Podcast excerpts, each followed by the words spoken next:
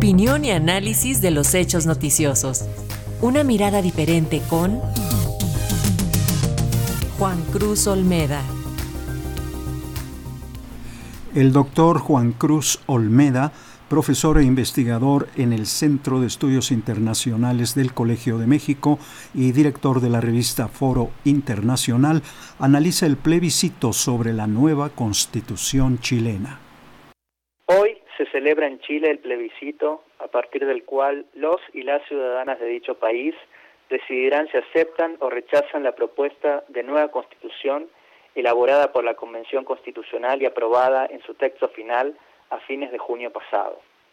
En caso de que una mayoría se manifieste a favor, la nueva Carta Magna reemplazará a la que se encuentra vigente desde los años 80, cuando el país era gobernado por la dictadura militar encabezada por Augusto Pinochet.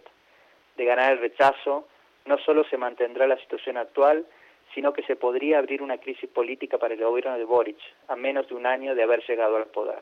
Como ya mencionamos en este mismo espacio en columnas anteriores, la propuesta de nueva constitución adopta una visión progresista, dándole un lugar relevante en el texto a cuestiones como la igualdad de género, los derechos de las diversidades, la protección del medio ambiente, la protección social, el garantizar el acceso a los servicios públicos, entre otros puntos. En el fondo, propone un modelo de Estado social que se contraponga a la visión neoliberal que permea desde los tiempos de Pinochet la economía chilena cuyos pilares están aún asentados en la Constitución que se propone cambiar. Además, asume un compromiso con los pueblos originarios y concibe a Chile como un Estado plurinacional. Sin embargo, una porción importante de la población considera que la adopción del nuevo texto podría poner en cuestión el modelo de desarrollo chileno que varios continúan considerando como exitoso en el contexto latinoamericano.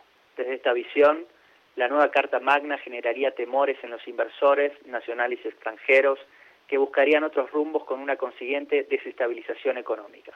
Esto explica que durante los últimos meses las encuestas hayan mostrado un crecimiento del porcentaje de la ciudadanía que votaría por el rechazo.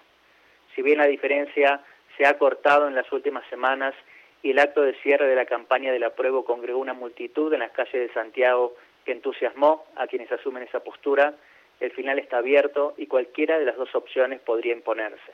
Algunos análisis argumentan que el de rechazo es un voto silencioso, que por lo tanto no puede ser estimado de manera certera de antemano. Todo lo anterior explica que la campaña haya generado una importante polarización y muchos de los spots y debates hayan estado plagados de fake news y desinformación, promovida particularmente por quienes se oponen al nuevo texto.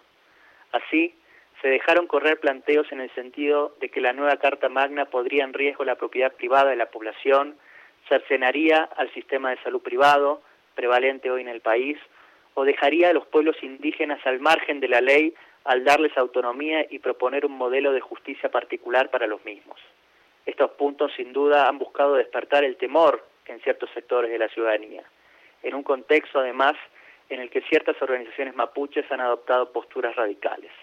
Quizás considerando varias de las cuestiones anteriores, el presidente Boric ha planteado que, aún en caso de ser aprobado, se podrían realizar algunos cambios al texto para moderar algunos de los puntos que generan mayores controversias. Por supuesto, la postura del mandatario no es neutral. Él mismo fue uno de los que participó siendo diputado en las negociaciones que abrieron el camino a la reforma constitucional en el marco de las protestas del año 2019 que sacudieron al país. No solo eso, sino que al momento de llegar finalmente al poder, resaltó su compromiso con el cambio que se daría si se aprueba el nuevo texto. Por lo anterior, y aun cuando no pudo jugar un rol activo en la campaña por las limitaciones que impuso la ley, su apuesta por el apruebo va más allá de sus opiniones personales sobre el texto y tiene que ver con el costo político que su gobierno debería pagar si la Constitución se rechaza. Sin duda, esta situación no solo lo dejaría debilitado políticamente, sino que podría generar un nuevo clima de inestabilidad como el vivido en el pasado. Por otro lado, fortalecería a los sectores de derecha que no dejan de ver con sospecha a su gobierno y a muchos de quienes forman parte del mismo. En definitiva, la moneda está literalmente en el aire y recién en la noche podremos comenzar a vislumbrar qué depara el futuro para Chile. Para Radio Educación, Juan Cruz Olmeda, profesor investigador del Centro de Estudios Internacionales del Colegio de México.